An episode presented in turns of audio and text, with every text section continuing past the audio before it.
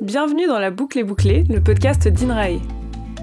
Du champ à l'assiette, du grain de sable à la planète, d'une goutte d'eau à l'océan, on suit le chemin de la recherche.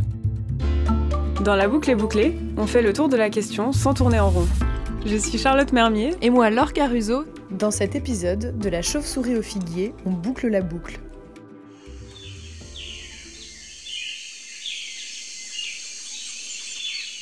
Vous pourriez, vous, passer des heures dans la forêt tropicale. Humidité 98%. Température 38 degrés. Coordonnées GPS. Latitude 4 degrés nord, longitude 54 degrés ouest. Par amour de la science. Deux chauves-souris insectivores viennent de passer au-dessus de ma tête. C'est une des missions des équipes de recherche scientifique qui étudient les chauves-souris, dont Michael Henry, chercheur à INRAE et aventurier de la forêt tropicale. Ah, sur les chauves-souris, j'en ai jamais marre. et vous allez voir pourquoi. Déjà, il y a 1400 espèces différentes. C'est beaucoup. On les trouve presque partout dans le monde et elles sont particulièrement diversifiées en zone tropicale. Chaque espèce a ses particularités. Certaines mangent des insectes, d'autres de la viande, d'autres du poisson, d'autres encore des fruits ou du nectar. Et il y en a même certaines qui sont intolérantes au lactose. Bon non, ça c'est pas vrai. En revanche, quelques-unes se nourrissent de sang frais.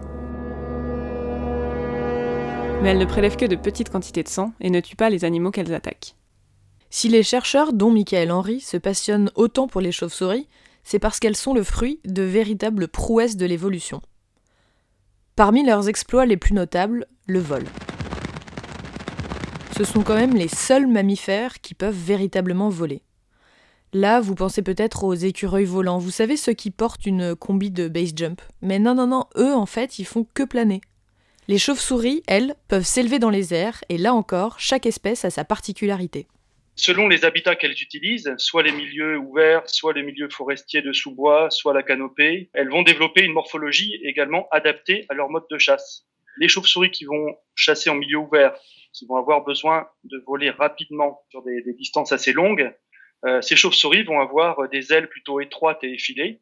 En revanche, les, chauves-souris qui euh, vont chasser dans le sous-bois, ou dans un milieu qui est quand même beaucoup plus encombré en termes de végétation. Il y a des, feuillages, il y a des buissons, euh, il y a des arbres. Celles-ci vont avoir besoin d'un vol plus manœuvrable et donc vont avoir des ailes plus courtes et plus étroites, ce qui va leur conférer des vertus de manœuvrabilité dans le vol. Elles vont pouvoir effectuer des zigzags, des détours et des virages beaucoup plus facilement. C'est donc grâce à leur technique de chasse et leur régime alimentaire varié qu'elles se partagent les ressources. Résultat, on peut avoir jusqu'à 70 espèces de chauves-souris différentes dans un seul kilomètre carré. Bon, faut aimer la promiscuité, mais il y a à manger pour tout le monde. En fait, elles se servent aussi de leurs ailes pour s'envelopper dedans, tête en bas, et commencer leur hibernation au calme. Oui, comme les ours, les chauves-souris hibernent. Leur métabolisme se réduit à 1% de son fonctionnement. Pendant ces quelques mois, elles puisent dans leurs réserves de graisse et sont quasiment dans le coma. Bon, sauf que c'est contrôlé, évidemment, et qu'elle se réveille au printemps, presque fraîche comme des roses. Bon, et sinon, à part manger, dormir et faire des loopings à gogo, elle participe aussi à la vie des écosystèmes.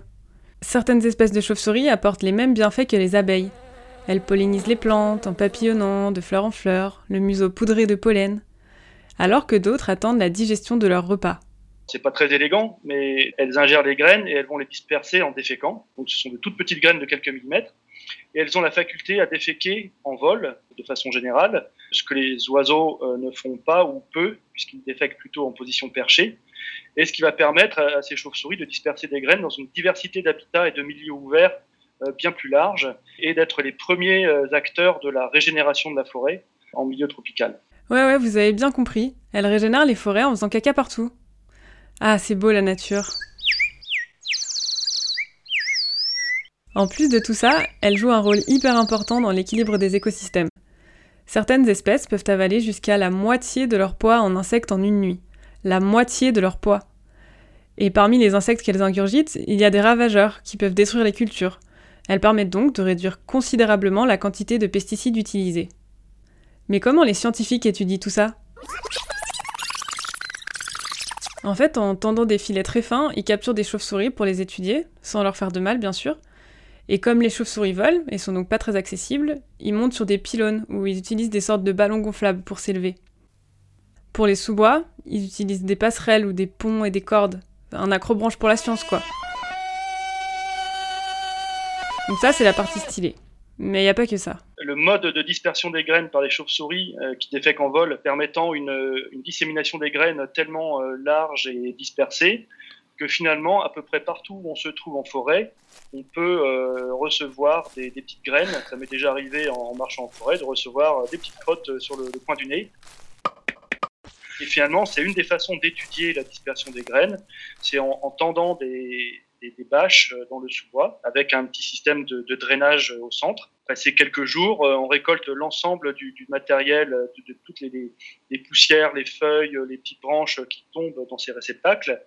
Et euh, après, c'est un gros travail de tamisage et puis de, tri euh, sous euh, la loupe binoculaire pour trouver ben, les petites graines qui sont dispersées par les chauves-souris. Yes, donc après l'acrobranche, hop, on fout les petites crottes. Ah, c'est pas tout ce qu'on croit à la recherche, hein. Et c'est grâce à ces chercheuses et chercheurs passionnés qu'on en sait autant sur les chauves-souris. Mais tout le monde ne les voit pas d'un si bon œil. Elles ont longtemps été considérées comme mystérieuses et elles sont parfois d'ailleurs associées au diable et chassées par croyances et superstitions. Certaines colonies ont même été totalement éradiquées par les humains.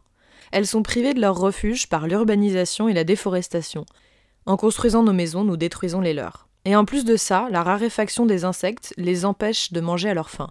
Résultat, l'Union internationale pour la conservation de la nature estime que 15% des espèces de chauves-souris sont menacées. Mais si elles disparaissent, qui va régénérer les forêts? Qui va dévorer les insectes ravageurs? Vous vous en doutez, c'est donc important de les protéger, d'une part parce qu'elles sont utiles à la forêt, aux écosystèmes et donc aux êtres humains, mais pas seulement.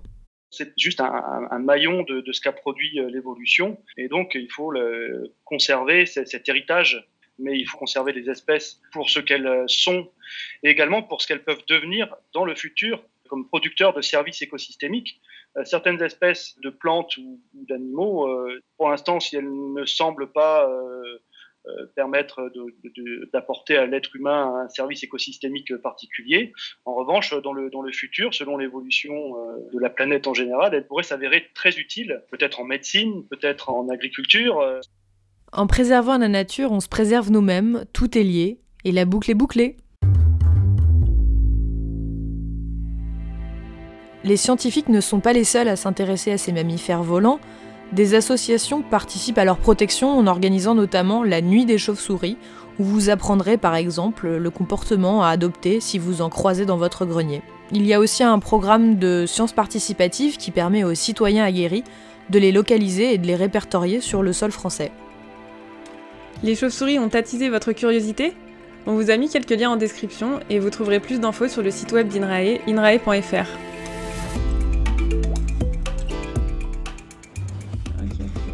Vraiment pas bouger.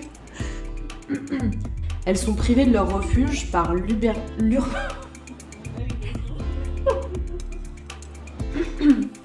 Elles se servent aussi de leurs ailes. Oh là là. Moi dans la tête. Moi, je me sens pas du tout normale quand je dis cette phrase.